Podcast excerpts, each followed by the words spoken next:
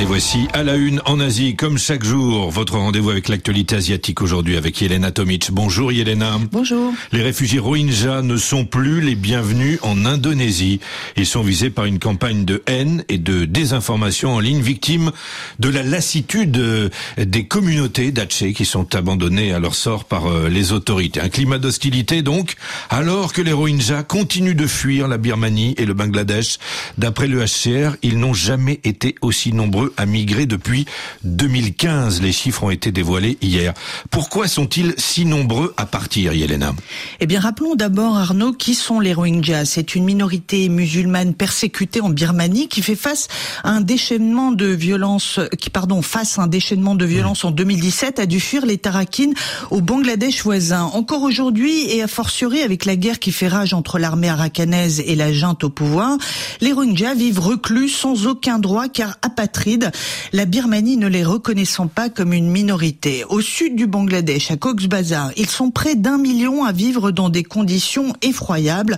Une autre prison à ciel ouvert où le travail leur est interdit, les rations alimentaires sont divisées par deux par manque de fonds et où la criminalité, guerre de gangs, trafic en tout genre et kidnapping ne cessent d'augmenter. Enfin, les négociations entre Naypyidaw et Dhaka sur leur éventuel rapatriement euh, dans les Tarakines en Birmanie sont au point mort. Pourquoi ils partent, pourquoi ils ne reviennent pas aussi. Quels sont les principaux euh, pays d'accueil? Eh bien, les Rohingyas cherchent refuge généralement en Indonésie, en Malaisie et dans une moindre mesure en Thaïlande. Les candidats à l'exil sont en majorité jeunes, 65% Arnaud sont des femmes et des enfants. Les traversées sont longues, elles peuvent durer plusieurs mois et périlleuses à travers le golfe du Bengale et la mer d'Andaman à bord de bateaux de fortune surchargés avec souvent très peu de nourriture et d'eau. 569 sont morts ou portés disparus en 2023. 4500 ont fait la traversée, dont 1500 qui ont débarqué en Indonésie en novembre et décembre, un record depuis 2015. J'évoquais en quelques mots euh, le climat d'hostilité en Indonésie à l'égard des Rohingyas. Pourquoi est-ce que les Indonésiens ne sont plus aujourd'hui aussi solidaires?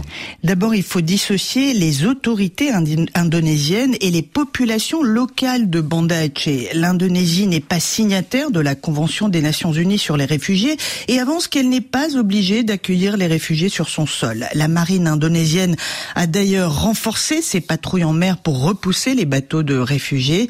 Euh, la population de Banda Aceh a en revanche démontré ces dernières années une grande empathie et solidarité envers les Rohingyas en les accueillant à bras ouverts. Pourquoi les choses ont changé? Eh bien, les autorités indonésiennes ne fournissent aucune aide aux réfugiés et la population d'Aceh, très pauvre, n'arrive plus à faire face au nombre record d'arrivées ces derniers mois. Avant, Aceh n'était qu'un point de transit pour les Rohingyas qui poursuivaient leur périple vers la Malaisie ou l'Australie. Les Rohingyas veulent désormais y rester. En 2022, trois pêcheurs qui étaient venus en aide aux réfugiés en détresse ont été condamnés pour trafic d'êtres humains. Résultat, une campagne de désinformation en ligne et de haine à l'encontre des Rohingyas a provoqué de multiples protestations et incidents comme le mois dernier où des centaines d'étudiants ont envahi un abri d'accueil temporaire à Banda Aceh, exigeant le transfert d'une centaine de Rohingyas vers un autre lieu en vue de leur expulsion. Les pêcheurs d'Aceh, qui autrefois donc portaient secours aux réfugiés, prêtent main forte aujourd'hui à la marine pour repousser les arrivants. Les experts admettent que la seule façon de répondre à ce défi passe par une meilleure coopération des pays d'Asie du Sud-Est et surtout une volonté politique de financement et d'accueil des Rohingyas.